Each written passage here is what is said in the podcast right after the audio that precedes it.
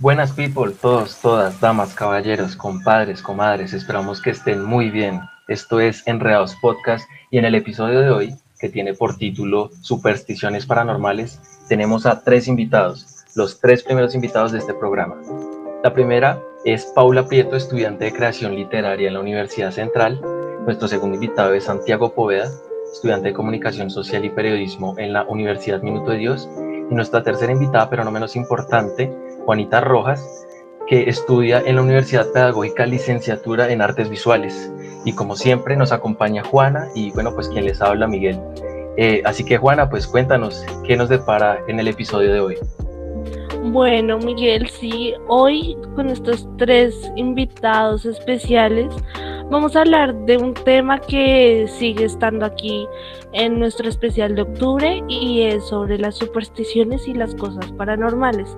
Trajimos a tres personas que puede que no sean expertas en el tema, pero que sí tienen demasiadas experiencias por contarnos y vamos a pasar aquí un rato agradable escuchando a cada uno de nuestros invitados y obviamente a nosotros sobre qué pensamos sobre las supersticiones, si tenemos algunas y si nos ha pasado algo paranormal en nuestra vida. Exacto, entonces eh, nosotros escogimos a estos, estas tres personas por una causa, digamos que Juana escogió a Juanita y yo escogí a Santiago y a Paula.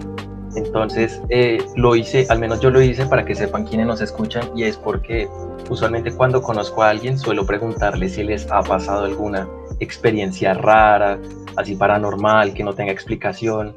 Y pues en el caso de Paula, eh, ella me contaba sus historias camino en Transmilenio. Entonces ahí parchábamos un ratico y tiene unas historias que uno, al menos nosotros que vivimos en Negativa, uno se caga porque está relacionado a esa zona. Y Santiago Poveda, un compañero del colegio, eh, también tiene unas historias muy interesantes, aparte que son muy personales. Entonces, como que hay mucha relación en esto. Y no sé, al menos Juana, por qué escogió a Juanita para contarnos su experiencia. Bueno, yo escogí a Juanis porque nosotras estudiamos juntas, yo creo que prácticamente todo el colegio, como de primero a once y ella era la encargada de ver películas de terror y contarnos las películas en el descanso a nosotros los gallinas y nos contaba las películas y nos contaba cosas extrañas que pasaban por ahí que nos daban miedo. Entonces dije, Juanita es una gran contadora de historias, hay que traerla a este programa que tenga la altura de los invitados de Miguel. Entonces no sé, Miguel, si te parece, y empezamos hablando sobre algo que me encanta y de lo que sí sé, que es sobre las supersticiones. Listo, sí, de una.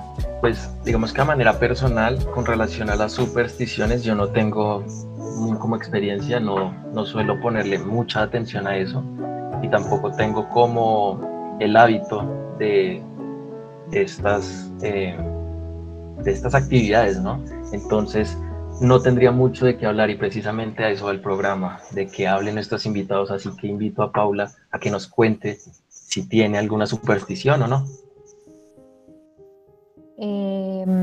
Mm, pues en general solo tengo una que es no abrir sombrillas en interiores, no me gusta hacerlo. Y no es como que crea que me vaya a pasar algo malo de mala suerte, que es como lo que está detrás de eso, sino simplemente no puedo, no, no me gusta abrirlo. Y ya, agüeros no tengo y eso es todo. Esa es la otra, agüeros. Yo tampoco tengo agüeros. No sé si las personas que nos escuchan tengan sus agüeros, pero digamos que a manera personal no lo tengo. No sé si Juanita tenga agüeros o supersticiones.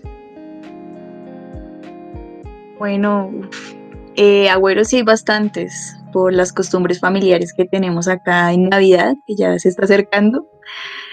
Eh, y supersticiones, casi no, la verdad, yo no soy tan supersticiosa. Y si tengo alguna que otra superstición, está un poco inclinado a lo paranormal. Por ejemplo, una superstición que sí uso bastante, o sea, que sí también mi mamá la, la tiene, es no poner espejos eh, a los pies de la cama, porque eso se supone atrae a los espíritus y a veces hay posibilidad de que, no sé, te molesten los pies, ¿sí? y también de dejar los espejos destapados cuando uno está haciendo alguna actividad, mm, como ver una película de miedo, como escuchar psicofonías, eso también es como no, no es recomendado. Eh, acabas de decir algo muy interesante y es el tema familiar, ¿no? Digamos que esas supersticiones y esos agüeros se heredan, así como la religión. Y precisamente así uno tenga o no la experiencia o haya tenido la experiencia, como que se le pega a uno, ¿no? Digamos que en Navidad, ahora pensándolo, sí, hay, sí tengo un agüero y es el de meter, el clásico, meter lentejas en los bolsillos, pero digamos que si estuviera solo no lo haría, pero como está con mi mamá y a la vuelta, ella sí tiene esa costumbre y claro, se pega. Entonces sí, es muy interesante lo que dices de que es algo de familia, es algo que va generación tras generación. Ahora bien, no sé si Santiago, que seguro que sí, tenga alguna superstición o algún agüero. Bueno, eh, superstición, y la única que tengo es no dejar un, una silla cuando duermo por la noche eh, en el cuarto o, ponerle algo encima porque dicen que si uno deja una silla eh, apuntando hacia, hacia la cama donde uno duerme y es como una puerta para que un espíritu entre y lo vea uno duerme. Eh, agüeros, pues solo tengo el de, de la plata en la, en la billetera o en los bolsillos y eh, comerme las 12 uvas con los 12 S en Navidad y ya. Sí, el de las 12 uvas es otro también clásico, ese también yo lo hago, pero como dije, lo hago por familia, no lo hago por más.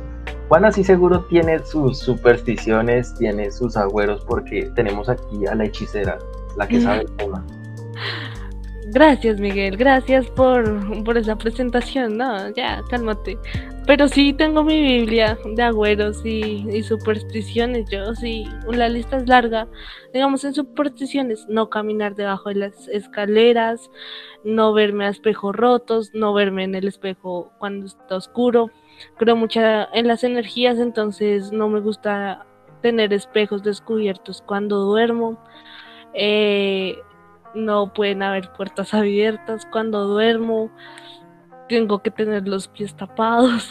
son muchos, son muchas supersticiones ahí. Y de agüeros también. Tengo un montón, me sé muchos, algunos sí los hago. Yo los cambio, cada año los cambio. A ver cuál, cuál sí pega. Entonces, Sí, yo sí creo mucho en eso, en los agüeros, en las supersticiones, sobre todo porque creo mucho en la energía. Y a propósito de eso, siento que mucha gente se aprovecha de esa energía. Por ejemplo, aquí yo ahorita estoy en Guaduas, Cundinamarca, y eh, nos recomendaron, yo tengo eh, dos gatas negras totalmente y nos recomendaron que no las dejáramos salir por ninguna razón a la calle y que si no las veíamos en 20 minutos nos preocupáramos pues porque aquí la gente tiene unos rituales extraños en octubre y necesitan gatos negros. Para eso ya se imaginarán ustedes de qué se trata. Entonces sí, eh, digamos que por ese lado sí tengo energía y todo eso, lo creo, en supersticiones y por eso mismo también creo en lo paranormal. No me ha pasado nada paranormal, no sé a ti Miguel, sí, sí te ha pasado algo extraño por ahí. No, pues a mí es que yo soy de las personas que quiere que le pase algo paranormal, pero no le pasa y es un poco triste. Pero una, alguna vez sí tuve una experiencia medio rara y fue acá en la casa porque yo, ah, no sé, creo que había llegado al colegio o algo así y eh, subí al segundo piso, entré a mi habitación, prendí la luz de mi pieza y en la terraza está mi perro, entonces yo dije, bueno, bajemos al perro. Entonces subí cuando lo bajé, porque él se baja toda carrera por esas escaleras, y cuando llegué la luz estaba apagada y dije, ¿qué? Y yo estoy supremamente seguro que eh, las dejé prendidas. Claro, ahí me entró el pánico y dije, no, marica, saquemos al perro al parque porque es terrible. Entonces lo saqué y me llené de valor como a la hora y volví a entrar a la casa y bueno, Creo que de pronto fue un poco de delirio, pero esa es como la única experiencia así medio rara que he tenido. Ahora bien, seguramente, eh, a ver, ¿por quién empezamos? ¿Por quién? Pues empezamos por Juanita Rojas, que yo en realidad tengo como más curiosidad. Ya he escuchado las de Paula y las de Santiago, pero quiero saber cuál es la experiencia más heavy metal, la más rara, la más incluso peligrosa que ha tenido Juanita. Eh, tengo un pequeño repertorio de historias que de hecho anoté como para recordarlas en el, en el, en el encuentro de hoy. Y no sé, tal vez cuando uno piensa tanto en algo lo aleja, ¿no? Tal vez por eso que estás pensando en que quieres que algo paranormal te suceda, no pasa. Porque, no sé, uno que no, no desea esas cosas, como que ya le han pasado y uno dice como, diablos, o sea, es, es difícil a veces lidiar con esas cosas. Que no quisiera que me pasara, pero pasa. Y, y siguen pasando, ¿no?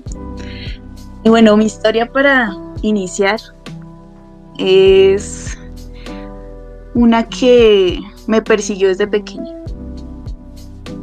Entonces, inicia con que yo tengo un recuerdo de una experiencia.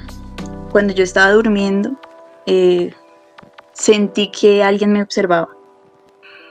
Y al despertarme, yo dormía con mi hermano, pero él dormía en una cama distinta. Al despertarme vi a una, a una niña.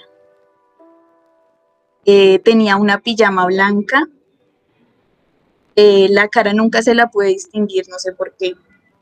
Creo que el cabello cubría parte de la cara, pero pues no, no sé, nunca se distinguía la cara. Y tenía los brazos quemados, las uñas negras de lo quemados que estaban los brazos. Entonces, claro, yo en ese entonces tenía unos, ¿qué? Unos cinco años, seis. Y lo primero que hice fue alarmar a mi hermano. Empecé a decir, Nicolás, Nicolás, levántate. Mi hermano se llama Nicolás. Y pues no, él no, él no me prestó atención. Entonces yo me quedé viendo a la chica y ella se acercaba, pero se alejaba así, era como, uf, era constante, era como estar viendo cómo se acercaba y cada vez se alejaba, pero se acercaba cada vez más.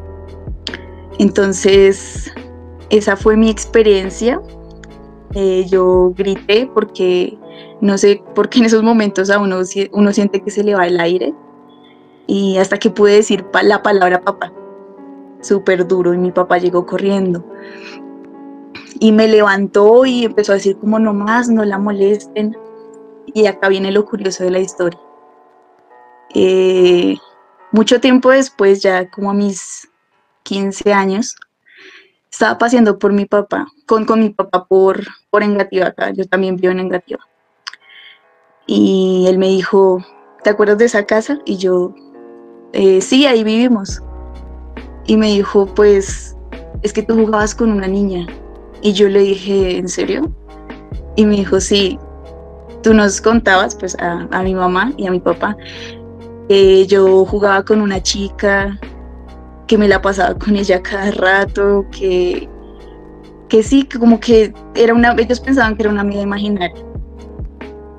Entonces que un día yo lloré y les dije, no, es que ella no me deja de seguir y yo ya no quiero jugar con ella.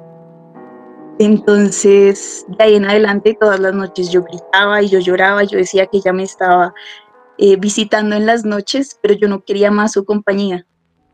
Entonces, lo único que yo recuerdo de ella fue esa experiencia que ya conté, porque el resto no es nada más. Y pues claro, como yo estudio artes visuales, eh, a mí me gusta mucho dibujar e ilustrar.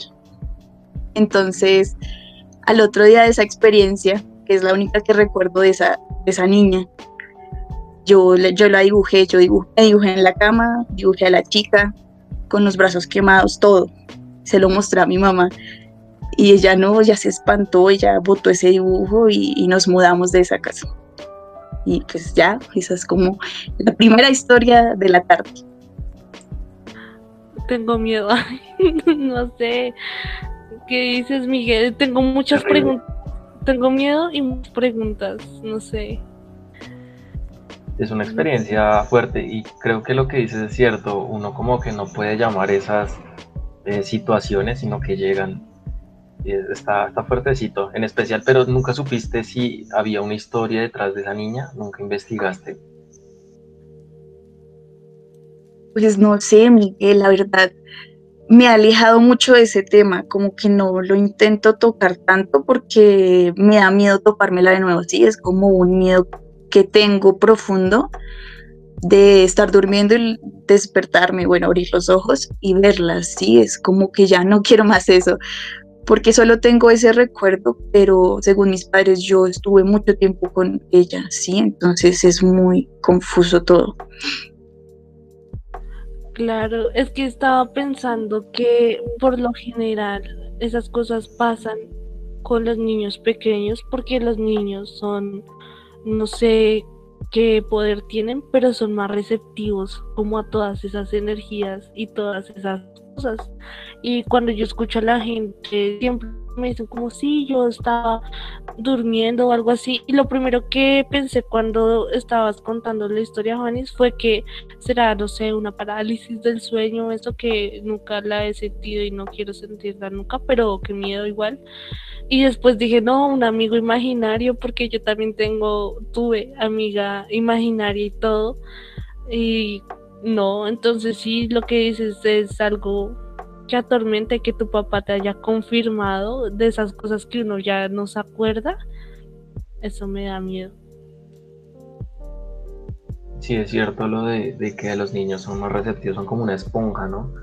De hecho, ahora que lo recuerdo, eh, yo cuando tenía 10 años yo me mudé y esa noche, la última noche, antes de pasarnos a la otra casa, eh, pues yo me acosté con mis papás porque ya se habían desmontado las camas, entonces estaban los colchones en una misma pieza.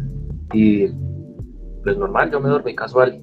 Y al día siguiente mis papás me cuentan que yo me paré, que me había parado, que de hecho hasta les había peleado, algo así. Creo que les había gritado, no estoy seguro. Y yo no me acuerdo de nada, es muy raro. Y en esa casa pues no hubo nada paranormal, no creo que haya nada paranormal porque era pues reciente. Estaba en las partes más alejadas de negativa que por aquel entonces era como un potrero. Entonces no creo que hubiera algo raro pero sí es raro precisamente que en esa última noche eh, pasara eso y nunca más volvió a pasar. Que yo me fuese, me hubiera parado como una especie de sonambulismo, pero nunca se confirmó que fuera sonámbulo, entonces sí fue raro. Oh, pero es terrible esa historia y es de tener mucho cuidado si lo que mencionas, por eso tampoco quiero hacerte más preguntas por el hecho de que, claro, como que uno pueda llamar esas cosas. Así que pasemos a otra persona. A ver, eh, eh, vamos con Santiago. A ver, Santiago, cuéntanos tu experiencia más eh, terrible, la más paranormal, la más inexplicable. Y si tienes la razón de por qué sucedió, estaría bien que la contaras también. Bueno, a ver, yo tengo varias historias, pero como Miguel previamente me, avisó que solo contara una, eh, la entonces voy a contar la que más me marcó.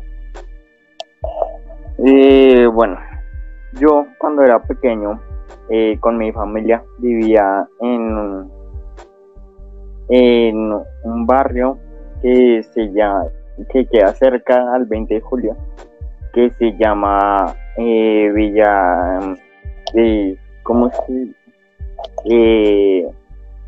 Villa Restrepo algo así bueno, eh, vivíamos en una casa de tres niveles que luego que ellos la compraron la agrandaron a cinco niveles. Eh, en esa casa eh, pasaron varias cosas a mi familia antes que yo naciera. Y cuando, cuando yo nací tenía, bueno, ya cuando cumplí como cinco años, eh, en uno de los pisos nuevos que, mi, que mis papás mandaron a construir, que era donde ellos iban a dormir, eh, supuestamente, eh, recién construido, nos mandaron a dormir a mi hermana y a mí y en la habitación que se podría llamar como habitación principal. Entonces estábamos mi hermana ahí durmiendo.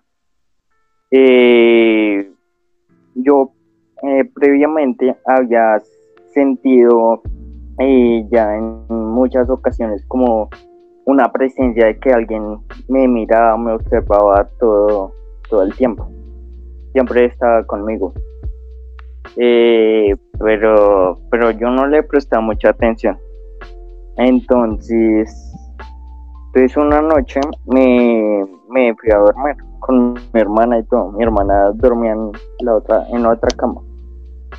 Y yo en mi cama. Y yo abajito de mi, de mi cama, en una mesita noche, tenía unos juguetes. Yo era fanático de los carros. Entonces tenía muchos, muchos carros. Y no sé, esa noche eh, me desperté tipo, tipo que 12 de la noche ya nadie de mi familia estaba despierto y no tenía más sueño. Entonces yo dije, pues juguemos un ratico, tengo ganas de jugar. Entonces me, levanté de la cama para, para coger los carros. Cuando me levanté de la cama, cuando me paré, y justo en la puerta de, de la habitación apareció una sombra, una sombra, eh, yo siempre la relacioné como con la sombra que tú ves en los dibujos animados de, una bruja o algo así. Entonces eh, vi esa sombra. Y, y, pues claro, a mí me dio, me dio miedo y yo empecé a retroceder, a retroceder y la sombra se, se iba acercando a mí cada vez más, más. Entonces eh, yo cogí mucho, mucho, mucho temor y me escondí debajo, me, me metí a la cama y me tapé con las cobijas porque yo siempre he tenido esa cosa o no sé si a todo el mundo se pasa que cuando tiene miedo uno sin se arropa o se esconde debajo de algo pensando que no, que no le puede coger o no le puede hacer ningún daño. Entonces me, escondí eh, y, yo me volteé a mirar hacia, hacia la pared. Eh, de, en un momento, ya pasados como cinco minutos, que yo ya sentí como un poquito más de valentía, y me volteé y así un poquito iba escondiendo, sacando la cabeza por, por las cobijas para mirar y la sombra estaba, estaba todavía y estaba ahí en el donde yo tenía los carros, en la mesita de noche. Y, a mí es, eso me dio mucho miedo. Y tanto que yo intentaba gritar, pero no me, no me salía la, la voz. Entonces, entonces, ¿qué? Y yo me bajé, yo mm, no sé cómo hice, me dio como una, un ataque de valentía, por decirlo así. Y yo corriendo, eh, me salí del cuarto y bajé y fui al, a la habitación donde estaban durmiendo mis copas y yo desperté a mi mamá y me, me acosté con ella siempre mi mamá yo he sentido como esa confianza de que cuando estoy con ella no, no me va a pasar nada. Entonces fui a donde ella. Más adelante, para continuarle esa historia, más adelante que como yo tenía como ya que nueve, nueve años, sí, por decirlo, nueve años. Sí. uy, perdón y nosotros vivíamos en, o sea, ya nos habíamos cambiado de casa y vivíamos en, un conjunto que se llamaba Parque Metropolitano y también cerquita el 20 de julio, pero eso era el barrio San Cristóbal. Eh, entonces, eh, ahí eh, nosotros teníamos un apartamento duplex y, siempre mi hermana eh, todas las, o sea, ella siempre tuvo la costumbre de que cuando estaba estudiando, ella hacía las tareas y todo de, noche. Y, y, ¿qué? y entonces una noche eh, nosotros dormíamos, seguíamos durmiendo en el mismo cuarto. Una noche entonces ella bajó del altillo eh, del segundo piso, que era donde ella hacía sus tareas, bajó y fue y fue a mi cuarto porque necesitaba algo para, para continuar haciendo sus tareas. Y, y, cuando bajó se dio la sorpresa de que, que mi, mi cuarto estaba cerrado con llave. Y ella pensó que yo había sido el que lo había, la había cerrado con llave, eh, jugándole una broma a ella. Y entonces ella empezó a hablar como Santiago, eh, ábrame la puerta, esta noche es todo, no sé qué. Y, y, y qué, pero yo no sabía nada. Y ella, entonces en un momento, ya pasados como 10 minutos, ella me cuenta que, que se desesperó tanto que empujó la puerta y como ya al sentir esa desesperación de empujar la puerta, el seguro que había o lo que estaba trancando la puerta se salió y ella pudo entrar. Cuando entró estaba yo y sin cobijas y la mitad de mi cuerpo estaba estaba estaba ¿qué? estaba salido de la cama como si alguien me, me estuviera jalando entonces eh, cuando ella me contó eso yo eh, como que dije y les conté a ellos que algo me, me estaba persiguiendo desde hacía rato, que, yo sentía que algo me estaba como mirando como que me quería llevar. Y nosotros eh, pues fuimos eh, ya cuando yo estaba más grande donde un señor eh, ubicado allá en Granada Meta y el señor me dijo que efectivamente yo tenía o mi cuerpo, mejor dicho, eh, tenía como una carga de un muerto, como que yo llevaba un muerto encima. Entonces que tenía que hacer un poco de cosas para, para sacarme ese muerto y que probablemente lo que me había pasado había sido producto de una bruja. Una bruja me quiso llevar. Y ya, esa es mi historia. Terrible esa historia. Yo, uy, ese Muppet se guardó el secreto. Nunca me contó la primera historia. Nunca me ha contado lo de la sombra. Pero el resto sí lo había escuchado. Esa, esa historia de de miedo, sí. Yo, yo conozco a Poveda desde el 2016, como ya dije. Y precisamente eh, cuando empezó a contar las historias, uno decía como, porque es que él es, él tiene cara de, de pollo, él es muy pollito, tiene cara de niño y uno dice, marica, ¿cómo es que en esa cara de niño le pasan tantas cosas raras? Terrible esa historia. ¿Tienes algún comentario, Juana? Estaba pensando en, en quiero saber por qué pasan las cosas en unas casas. Porque digamos, ya en la historia de Juanita tuvimos una casa rara con la niña de los brazos quemados. Y aquí en la historia de Santiago también en esa casa con esa energía del muerto. Entonces como que me pregunto, ¿qué es lo que predetermina que tú seas como receptor de esa energía? No sé, ¿qué creen ustedes? Bueno, pues la verdad, eh, no sé yo por qué eh, sea receptor de, de ese tipo de cosas pero el, señor este que te que conté, que me, que, me sirvió como de apoyo para, para un momento, él me dijo que, que yo era eh, como atractivo para estos temas porque tenía como el alma muy pura Entonces me dijo, me dijo eso.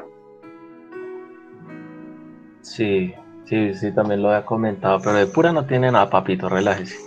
La cosa es que es raro, es raro, sí, es muy, muy raro, porque Poveda es muy, muy buena gente, es muy buena persona, es amable, pero sí es muy raro eso de del fantasma, en especial que usted dice que es un muerto, o sea, usted ya tiene claro que es brujería, y eso es, es peligroso, es rarito.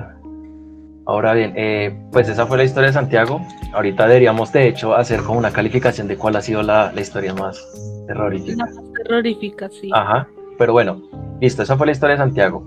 Ahora bien, sigamos con la última. Paula, ¿cuál es tu historia más paranormal, la historia más rara, más creepy, más heavy metal? No, pues en comparación a las otras, la mía es severa un cuento de niños. Pero pues, eh, sí. El caso es que, o sea, no sé cómo empezarla. Miren, ese día yo me iba a quedar con mi prima porque mi mamá se había ido a Flandes, que es un, pues, es una parte, es un pueblito saliendo de Girardot. Y pues nada, yo me quedé con mi prima. Mi prima es menor que yo, tiene como 11 años. Y el caso es que ambas estábamos durmiendo juntas y estábamos hablando ahí de cualquier vaina eh, normal, ¿no? Eh, estábamos hablando, creo que en un momento empezamos a hablar de películas de terror, así que yo no digo que es del todo algo así paranormal, sino más bien su gestión. Pero el caso es que estábamos ahí hablando de eso y eh, yo estaba de espaldas a ella y yo me quise acomodar, ¿no? Entonces me paré, me senté un momento y em, yo tengo el baño en el cuarto, ¿sí? Y hay como un espacio ahí, porque yo no puedo cerrar la puerta porque tengo un gato, ¿sí? Y pues ahí tengo la arenera, entonces está como la puerta bastante abierta y a lo que yo me giré, lo que vi fue una sombra súper alta, era gigante, de verdad, era como alcanzaba el techo, como asomándose, mirándome. y pues yo, nada, me cubrí así con las cobijas y me quedé así súper traumada mientras mi prima me hablaba y yo no sé qué vergas porque no le puse atención. Pero lo raro no es eso, no es raro que haya visto esa vaina porque como les digo, yo digo, puede que haya sido su gestión. Lo raro pasó después, que al día siguiente me enteré que alguien había muerto. No es precisamente de mi familia, es de la, bueno, es de la familia del marido de mi tía. Suena muy raro. ¿Sí? Se había muerto, pero pues es relativamente como que tenía conexión con em, la familia mía, obviamente por ese motivo. Y no sé, o sea, no fui la única, no fui la única que vio algo raro esa noche precisamente. Sí, porque otra tía, eh, que es la hermana de, pues, eh, el esposo de mi tía, dijo que escuchó algo que le decía a Dios en medio de sus sueños, ¿no? Y yo pues dije como que a, a lo mejor sí vi algo, pero pues no aseguro que haya sido nada así especial. Solo digo que en mi caso sí fue lo que más miedo me dio así, pero horrible. Sí, tú tenías otra historia, de esa me acuerdo muy bien. Tenías otra historia en donde había ya actividad de poltergeist, ¿no? Que empujaban cosas, tú me habías contado una vez. Ah, sí. Sí, esa es. Em, yo estaba con mi prima, ella sí es mayor, ella tiene, tenía como 16 en ese entonces, yo tenía 14, me lleva dos años. Y nosotros teníamos un closet, no era muy alto y tenía un espejo, ¿sí? Y mi prima y yo estábamos ahí en el espejo, ella se estaba arreglando, yo solo estaba ahí a su lado tranquilamente. Y arriba de eso teníamos una cosita de estas, no sé cómo explicarlo. No sé si han visto que en las fiestas de 15 siempre ponen como unas decoraciones ahí de mesa, que son una cosa de vidrio con pepitas, flores, velas, cosas así, ¿sí? Y mi mamá se la robó y pues la había puesto ahí encima. Tenía esas vainas y esas pepitas. Y estábamos las dos tranquilamente. Y de la nada, ¡push! O sea, esa vaina se cayó. Y no es que estuviera mal centrada, estaba ahí súper centrada. No estaba en una esquina. Y a no ser que, qué sé yo, que haya un viento así supremo, pero supremo, no tiene sentido que esa vaina se haya caído. Y ya.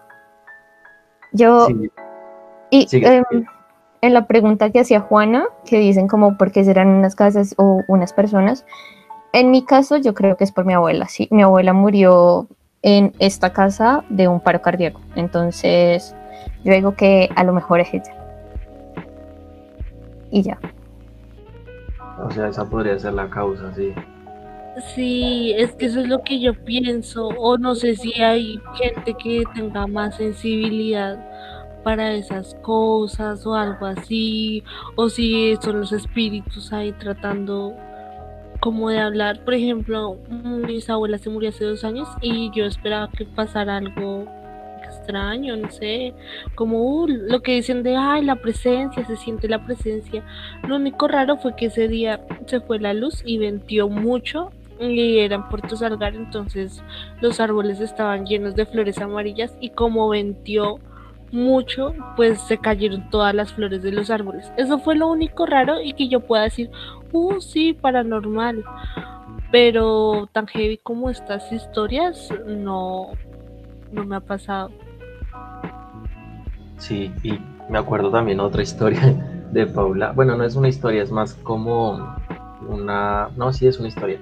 Resulta que eh, eh, ella vive por la 80, no voy a decir el ella vive por la 80 y tirando por esos lados, ah, me acuerdo que había un parque en donde hacían brujería. No sé si quieras contar la historia, es que me parecen... Tú tienes muchas historias. Ah, sí. em, mira, yo veo por los lados de la 80, pero específicamente en la zona de Colsubsidio, que es un poco más atrás, aunque relativamente cerca, hay un parque que específicamente lo llaman el Parque de las Brujas. Ahí hay, bueno, lo que saben o dicen mis amigas, que son específicamente las que viven en Colsubsidio, dicen que a veces en ese parque literalmente se reúnen brujas y ahí pasan varias cosas. Por ejemplo, me contó una vez que em, iba, ¿cómo es que se llama eso? El esposo de su hermana, no sé cómo se llama, su cuñado, creo que su cuñado, iba mm, en carro pasando por ahí, tarde, súper tarde, porque siempre pasa tarde, a eso de las...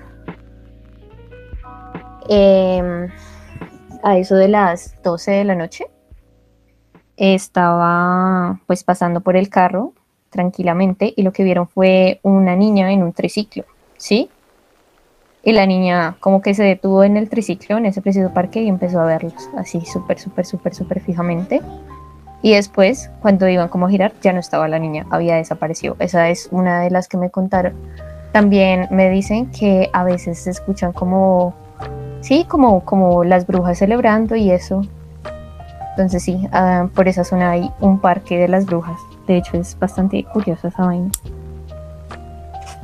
Sí, ese tema de las brujas eh, se escucha demasiado. Yo también he escuchado mucho por la zona Engativá, pero más yendo para Engativá Pueblo. No sé si conozcan. El caso es que hay un parque muy grande que es el Parque Engativá. Y una vez escuché una historia de un amigo que estaba parchando ahí, echando micro por la noche. Eran como las 10 de la noche. Y ya se estaban yendo para sus casas en combo. Y claro, el peligro ahí, aparte de que los robaran, lo que no sabían era que había una bruja. Y ellos dicen que estaba colgada como de un árbol y que la bruja voló encima de ellos así con una túnica súper larga y se cruzó corriendo y ellos cagados del susto pues claro se fueron y es muy común escuchar lo de las brujas acá en también he escuchado mucho lo de eh, como la brujería lo de que encuentran como bolsas de animales no muertos. Una vez también escuché una historia que seguramente han escuchado.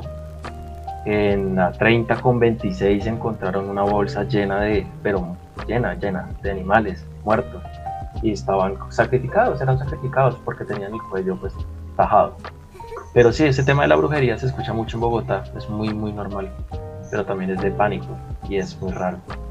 Ahora bien, pues no sé si quieran contar otra historia, si tengan otra historia que contar. Tengo bastantes historias, entonces no sé cuál escoger para contarles, como para que eh, me escuchen eso, esas cosas extrañas. Pero bueno, ya que estamos entrando en el tema de brujería, de brujas, eh, una vez también pasó algo muy, muy extraño en mi casa, muy, muy extraño. En mi casa pasan cosas raras, ¿sí? Es un poco vieja la casa y ya está construida. pero no sé, siempre hay como algo ahí que, que todos sienten. A veces escuchaba, bueno, antes, ya ahora no es tan frecuente. Antes escuchaba que alguien lavaba la losa, que colgaban la ropa y pues no era nadie, ¿sí? Que corrían descalzos por, por el piso. El piso es como de baldosa, entonces claro, se escuchaban así los, las plantas del pie pegándose a la baldosa y corriendo. Eh, y pues la historia va un poco a algo que todos vimos, pero no, no hay explicación. Entonces, eh, mis padres se separaron, ¿sí? Y como que ese fin de semana me tocaba irme con mi padre. Entonces fui con mi hermano, con mi papá, compramos, creo que era un pollo asado y, y él nos dijo como, ah, pues vayan a la casa y se lo comen. Entonces en la casa no había nadie, todo se venía. Eh, y llegamos y, y, mi armario es de puerta corrediza. Bueno, era de puerta corrediza en ese entonces. Yo tenía unos 14 años, creo. No, menos, tenía como 12 años. Y yo tenía una chaqueta amarilla. Y cuando me acerqué al armario, yo vi que la chaqueta pues se salía por un borde del armario, que uno alcanza a ver la ropa a veces, y está untada de, algo, ¿sí? De una sustancia café. Entonces, pues claro, yo dije, como no, mi mamá me va, me va a matar, pues claro, no tirándose la ropa. Em, y, y, yo abrí, claro, estaba casi todo lleno de esa sustancia, ¿sí? Y había como un rastro. Entonces yo, no, alguien acá se volvió loco, dañaron las cosas y pues nadie había llegado, entonces yo empecé como a investigar eh, y me acerqué al armario, eh, miré así cerca y había como una como un tinte para el cabello preparado, escondido, o sea, era una situación que ya se estaba tornando muy extraña, porque pues en mi casa creo que nadie se, se, pinta el cabello y pues le esconde, o sea, es como algo muy extraño. Y bueno, empezaron a llegar las personas a mi casa, porque yo vivo con ocho personas. Entonces, claro, empezaron a llegar del trabajo, de, de, de, la calle, en fin. Y claro, empezaron a decir, ay, porque todo está lleno de, esta, de este tinte, yo no sé qué y entre más nos fijábamos, más cosas extrañas encontrábamos. Vimos que habían unos, unas pisadas de chanclas que guiaban a la pieza de mi abuela. Y pues nadie tenía esa suela, porque claro, uno ve la suela marcada, tiene unas formas, unos patrones que uno dice, ah, sí, estas chanclas son de tal persona o son de esta. Pero no, nadie tenía esas chanclas. Y bueno, esas, esas pisadas se distorsionaban bajaban las escaleras, se iban a la pieza de mi abuela y todos caminando, pues viendo qué, qué, carajos estaba pasando. Y ahí estaba como más de ese tinte regado, así como que hubiesen escarbado, no sé. Eh, después se regresaba a mi cuarto. En mi cuarto fue donde más había. Y yo dije, como no, esto, esto es muy raro porque nadie tenía la explicación. Más tarde, yo me quedé como viendo el suelo. Y yo tenía un tapete, ya, ya no tengo, pero pues antes tenía. Y yo vi como unas yemas marcadas en el mármol. Sí, es que es como, mi piso es como una baldosa blanca, entonces claro, se nota. Y yo levanté el tapete y había un rectángulo dibujado con las yemas. Literal, o sea, alguien se untó las manos de pintura y empezó a, escribir ese rectángulo. Y pues ya hasta ahí quedó el tema, o sea, nadie más lo tocó, nadie supo qué pasó y eso se limpió y ya.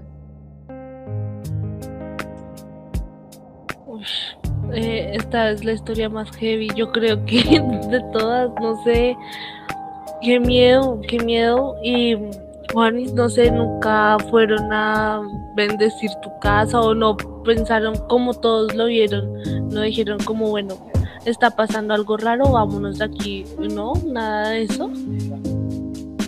No, es que pues todos saben que acá pasan cosas raras, aunque ya no tanto como antes, por alguna razón, la verdad no, no le hallo explicación por qué, pero siempre pensamos en traer como un sacerdote o alguien que sepa de esto, como para que vea la, la casa y diga qué pasó. Aunque no sé, mis abuelos dicen que una anciana se murió acá, pero pues no sé mucho del tema y ya pues hasta ahí quedó el tema. Eso, es que es eso, digamos, bueno, esa era otra pregunta que habíamos pensado hacer con Miguel y era si eso pasó en un momento de sus vidas y ya no se volvió a repetir o si sigue pasando, porque hay veces que no, hay gente que dice, no, a mí me asustaban cuando era pequeña, pero ya no me asustan más. O gente que dice, no, si a mí todavía me prenden la luz, me jalan las patas o no sé.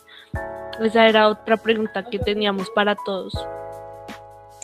Pues en mi caso, eh, creo que era más frecuente cuando era niña por todo lo que ya he contado y por ahí más o menos a los 15 años, 16, ya esas cosas no pasaron. Yo tengo una historia que sí me pasó hace poco, pero pues hay que escuchar a los otros chicos. Sí, primero pues que, que cuenten si les ha vuelto a suceder y luego vamos con tu historia, porque están muy Santiago, eh, ¿te ha vuelto a pasar algo así? ¿Te ha vuelto a suceder algo así como lo que acabas de mencionar con la sombra? Eh, pues últimamente no, yo creo que eso pasa más cuando uno es pequeño, precisamente por lo, pues no sé, por lo que decía yo, que el alma, cuando uno es pequeño el alma es más pura, pero eh, digamos, lo último que me ha pasado, sí tuve una experiencia, pero fue como a los 14 años. Y ya, pero no, no me ha vuelto a pasar eh, que yo diga eh, últimamente, el año pasado, no, no, no, no me ha vuelto a pasar. ¿Y a Paula le ha vuelto a suceder algo así rarito? Mm, a mí sí, de hecho, hace poco. Em, em, de hecho, pues em, mi gato estaba de viendo por la ventana, ¿no? Yo estaba ahí en la sala, en el sofá, tranquilamente en el computador. Y de la nada se movió esta vaina, no sé si ustedes tienen que es como una coca con la forma de los pies, que tiene un tapete para que tú los metas, ¿sí? No sé si... Sí. ¿Sí? Yo, pues nada, está, esa vaina está en la puerta ahí al lado del tapete para pues que uno se pueda secar y eso. Y pues nada, eh, esa vaina de la nada se movió, o sea, se corrió como hasta mm, el final del pasillo y yo fui a ver de pronto si era Pancho, ¿no? Y Pancho, no, Pancho estaba ahí, de hecho se, o sea, saltó de la ventana y se puso ahí eh, cerca a la, o sea, ay, no sé cómo explicarlo, cerca del comedor, sí, ya, cerca del comedor, pero como a una distancia medio prudente de esa vaina, o sea, fue rarito. Sí, es que es rarísimo lo, de la, eh, lo que pasa en tu casa porque siempre son como movimientos bruscos. Sí, como que se empujan, como que tiran cosas, es raro. Lo del florero, lo que mencionas del florero y ahora con esta base, es rarísimo. Bueno, ahora sí, Juanita, me parece prudente que cuentes tu historia. Sí, eh, bueno, la que sí me pasó hace poco, que bueno, uno crece, ¿no? Y se da cuenta de que las cosas cambian. Pero ya en esta edad uno dice como en serio, estas cosas pueden seguir pasando porque uno no, no las cree. Entonces yo, como explico, mi, mi cuarto queda al final del pasillo. No es un pasillo muy largo. Y pues desde acá se alcanzan a ver dos cuartos. Desde acá yo veo el cuarto de mi prima, queda en diagonal. Entonces yo estaba acá haciendo trabajo súper tranquila. Eh, donde está mi cama ahora no, no es donde estaba en ese momento. En ese momento estaba en la esquina y pues claro, desde ahí yo veía perfectamente el cuarto de mi prima. Eh, y yo así que uno ve cosas con el, con el rabillo de los ojos que se le dice, eh, yo alcancé a ver que entró una chica, bueno, una joven, de cabello largo y negro, igual a mi prima, Y yo dije, uy, claro, llegó mi prima. Pero no me saludó, sí, se me hizo muy extraño que no me haya saludado. Entró y cerró la puerta. Y yo como, ah, bueno. Pasaron por ahí que 20 minutos. Y yo seguía haciendo trabajos cuando escuché la voz de mi prima. Todo saludándola. Y yo eh, decía como, hola, ¿cómo se ¿Qué tal? ¿Y cómo le fue, Paola? Sí, bien, todo bien. Subió a mi cuarto, me dijo, hola, baby. Ella me dice, baby. Hola, baby, ¿qué tal? ¿Cómo estás? Y yo, eh, ¿tú, ¿tú ya no habías llegado? Y ella me dijo, no.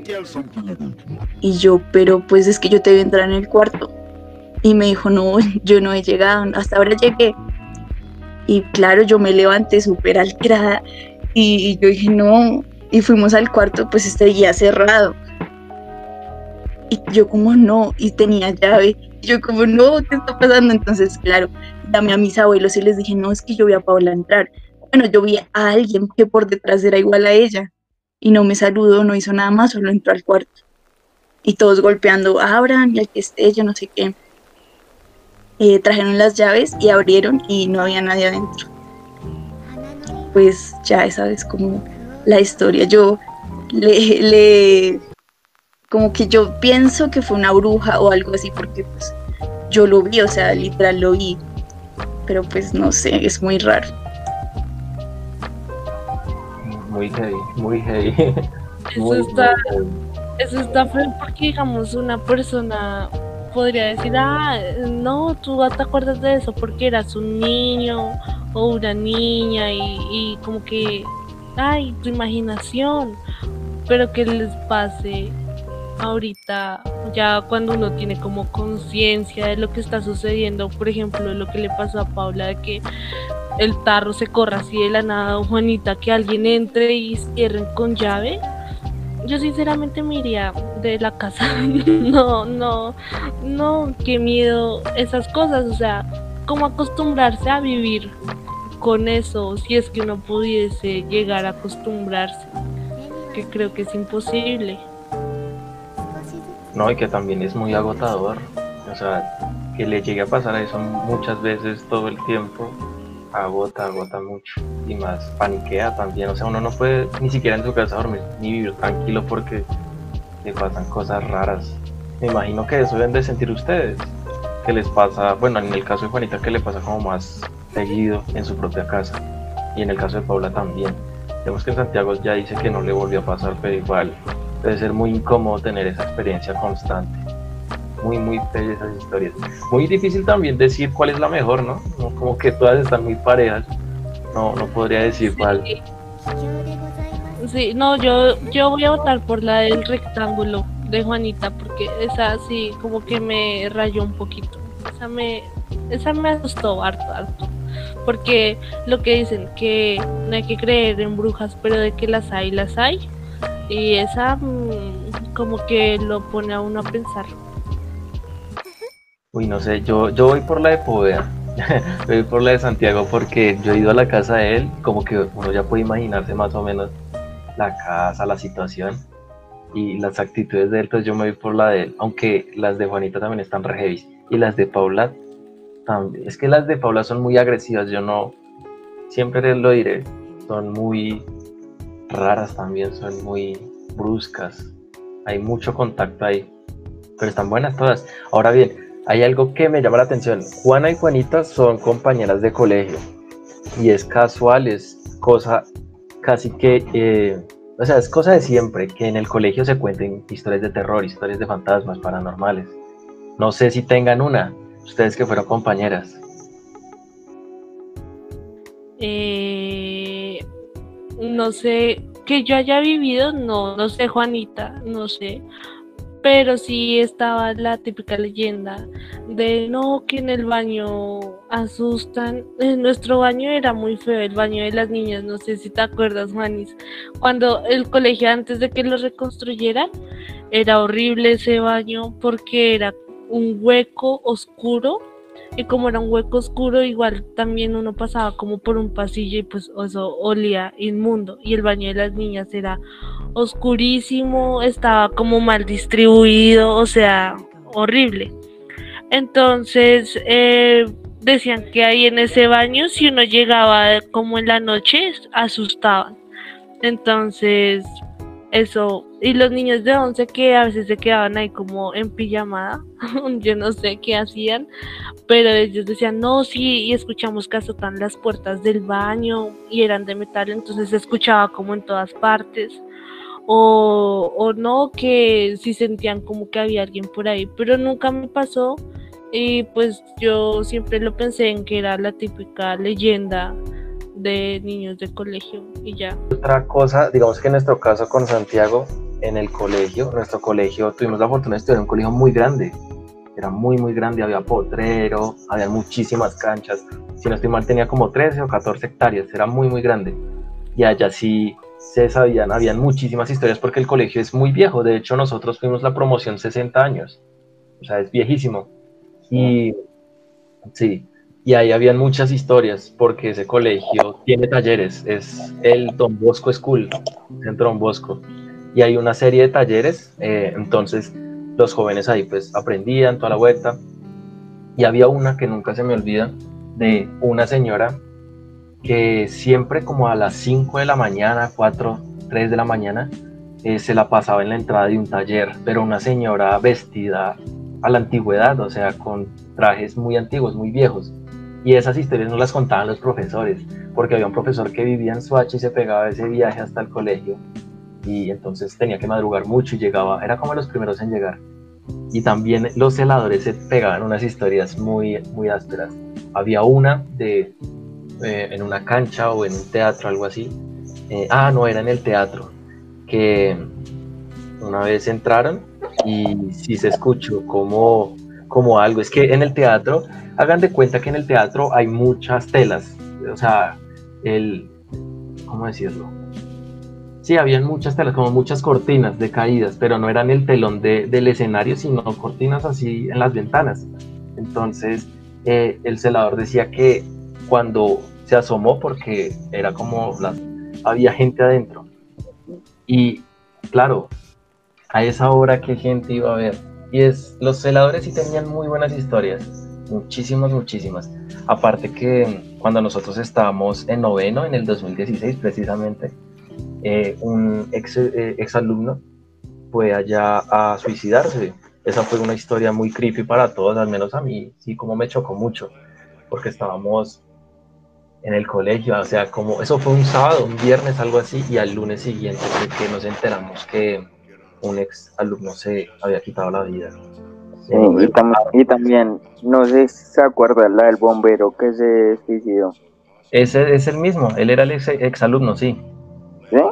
Sí, esa es la misma historia. sí, es que resulta, tantos años después ya estará entera. triste.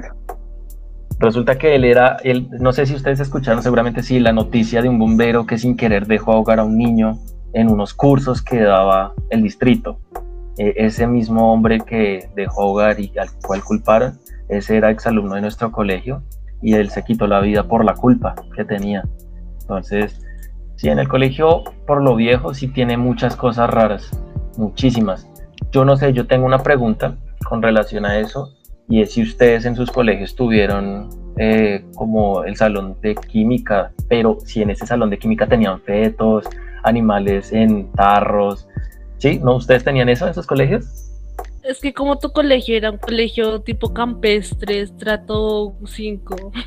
no, nosotros tuvimos en nuestro colegio escasamente ese esqueleto de plástico. Y eso porque ni teníamos laboratorio. Eh, que Juanita, que Juanita me desmienta si estoy diciendo alguna alguna mentira, pero nosotros ni laboratorio teníamos ni nada de eso. Entonces, como que en eso sí no no, no podemos decir nada. Nuestro colegio no era de ricos, dice que estrato 5 que exageraba apenas, apenas cuando entramos era público, ¿cierto? Sí, sí, era, era público. Era público cuando nosotros entramos ahí que casi que nos robaban los mismos compañeros, marica, cual, no, no, no, mal ahí, mal ese comentario ahí. Nosotros éramos los sanitos de, del colegio. Lo cierto es que cuando nosotros entramos, eh, desde esa generación en adelante se volvió privado, entonces chimba por ese lado, pero tuvimos que vivir el lado público, el lado bullying. Pero en, nosotros sí teníamos un salón lleno de fetos, o sea, había- de, incluso había un feto humano, había un Sí. bebé en un frasco de agua y habían serpientes, habían tortugas, había una vaca, me acuerdo mucho, y ese salón era re, uff, qué miedo, marica. Yo sí me acuerdo mucho de ese salón. Eso es como lo único raro que pasaba en nuestro colegio. Paula seguramente tiene alguna historia en el colegio, alguna leyenda urbana. No, mi colegio era re X. Además, nosotros no teníamos ni el laboratorio. Y si teníamos sustancias, era, ¿han visto esa especie de, de como cuartos de lavado donde las eh, señoras de aseo guardan sus implementos de aseo? Pues eso era donde guardaban las sustancias químicas y tenían ventilación. Y de hecho, una vez casi se quemó el colegio por eso, porque alguien encendió un mechero. Y, y esas sustancias ahí encerradas. Entonces, no, no, yo nunca tuve nada en el colegio. Mi colegio era chiquito y severo cuchitril de laboratorio. Bueno, aquí ya para salir del tema del colegio, ya que no tuvimos la misma fortuna que tuvieron Miguel y Santiago de estar en un colegio con alto presupuesto en ciencias, eh, pues Juanis aquí nos está contando que tiene unas cuatro historias más sobre cosas de terror. La persona las escucharía todas, no sé ustedes. Si, si quieres, Juanes, puedes elegir dos, las que más te gusten, y, nos las cuentas así como para ir cerrando ya. Sí, sí, está bien. Em, puedes coger las que son un poco más cercanas a mí. Eh, entonces, bueno, ya que estaban hablando como de que los celadores saben bastante cosas, y, y es que sí, ellos que se la pasan tanto tiempo en un lugar, ven todo. Mm, mi mamá trabaja en una IPS, no diré el nombre, y, y allá hay mucha actividad paranormal, pero demasiada, ¿sí? Los celadores escuchan constantemente eh, llantos de bebés, ¿sí? Eh, que alguien sube y baja por el ascensor, cosas así raras. Entonces los celadores no suben al sexto piso, creo que es donde hay más actividad paranormal, porque dicen que hay un niño y, y a mi mamá le contó un compañero una historia. Pues claro, ustedes sabrán que la mayoría de personas que trabajan en la salud no duermen mucho, entonces a veces se van hacia los cuartos de, de, este lugar a dormir y a descansar, una siestita.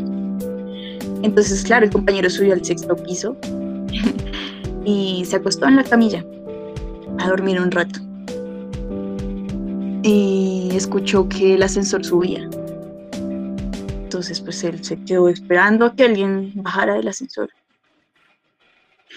Y cuando se asomó para ver quién había llegado, era un niño, como de unos ocho años. Solo le vio la espalda. O sea, salió del ascensor, giró a la derecha y se fue al baño. Y el baño, se prendió la luz del baño y se cerró la puerta. Pero pues la luz del baño es con sensor, entonces ese men casi se muere y salió corriendo por las escaleras, ¿sí? Y ya esa fue una experiencia y pasó hace poco. Y mi mamá no le gusta ir a ese piso, sí, casi nadie sube a ese sexto piso. Los que suben son muy valientes porque no, no es aconsejable, hay como mucha actividad ahí. Qué heavy. Eh, qué horrible, ¿no? Siento que todo es más tétrico cuando, cuando hay niños involucrados. Y hablando de niños involucrados, por ahí Santiago nos tiene una en primaria. Siento que entre más pequeño el niño, más miedo es la historia. Cuéntanos, Santiago. Eh, pues bueno, eh, la historia de, de mi colegio de primaria. Eh, yo estoy en el, en el, en el colegio mayor de Bartolomé, el primer colegio de Colombia, pero en la sede primaria. Entonces, en ese colegio eh, decían que antes de, de que los jesuitas lo compraran para para volverlo colegio eh, funcionaba un cementerio.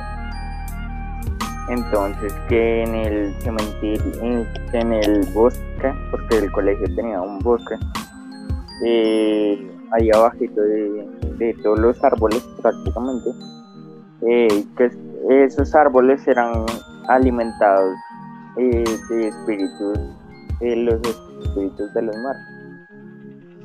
Y en ese colegio hacíamos algo de cada año que se llamaba como como un campamento un campamento sí hacíamos como un campamento. Entonces los que se quisieran quedar una noche en el colegio pues lo, lo hacían y, tenían que pagar cierto cierto dinero y todo. Entonces, eh, yo el primer año recién entré, y yo quise vivir esa experiencia. Entonces me, inscribí y, esa noche era un viernes, eh, un viernes, sí, para que el sábado no tuviéramos que madrugar. Entonces hacían eso los viernes. Y ese viernes y cuando nos quedamos, pues todos los, niños como eran nuevos y todo eso, y, se dejaban como influenciar de los más grandes, entonces decían que si uno de noche pasaba, eh, el, el colegio se dividía por pasillos, entonces estaba el pasillo de primaria, de primero, el pasillo de segundo, el pasillo de tercero, el pasillo de cuarto y el pasillo de quinto.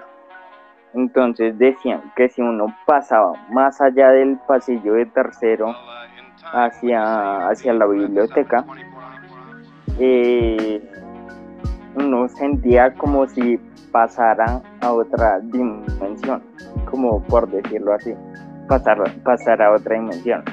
Entonces, eh, a principio de la noche los profesores no sé si era que los profesores también creían en esas cosas o las sentían o no sé. Eh, pues los profesores también eh, nos decían que no, no, que no nos acercáramos a, la biblioteca del colegio. Entonces, entonces, nada, pues no nos dejaban. Y el caso es que como a la una de la mañana y como un grupito de amigos que yo tenía como de 10, amigos, 10, 10, éramos un grupito de 10. Y se, se, las ingenió para escaparse ahí de, donde estaban los profesores y llegó y dijo vamos a ver si eso es verdad y, empezamos entonces fuimos fuimos todos primero todo el grupo unido y empezamos pasillo de, primero, pasillo de segundo, pasillo de tercero. Y cuando llegamos al de, al de tercero, ahí sí se sentía como, como que había algo, como, como una fuerza que decía, no vayan, pero uno miraba y sentía las ganas de ir. Entonces, si hubo unos que de una, eh, eso pasaron y y nos decían, venga, que eso no pasa nada, eso no, sí se siente como algo raro, pero eso no pasa nada.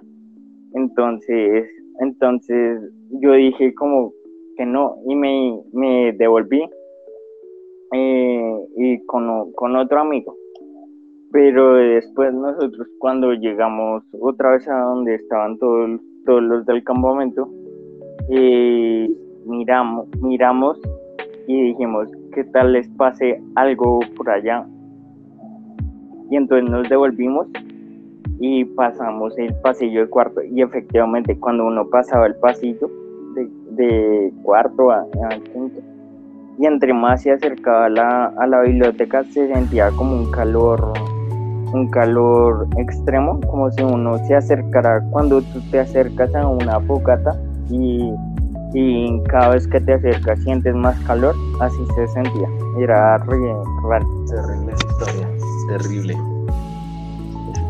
Todas, han estado muy buenas, me han gustado, han estado chéveres. Seguramente, ojalá que los que nos estén escuchando lo estén haciendo de noche, que sientan el miedo mientras se pegan estas historias. Y bueno, pues creo que eso es todo por hoy, ¿no, Juana?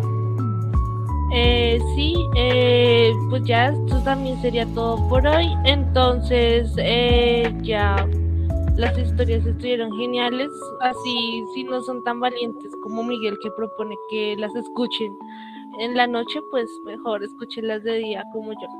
Entonces, em, nada, espero que les guste mucho, que les haya gustado mucho este programa, que les haya gustado mucho estas historias. Y nada, nos estamos hablando. Esto fue Enredados Podcast. Gracias a nuestros invitados por asistir y nos vemos en un próximo capítulo.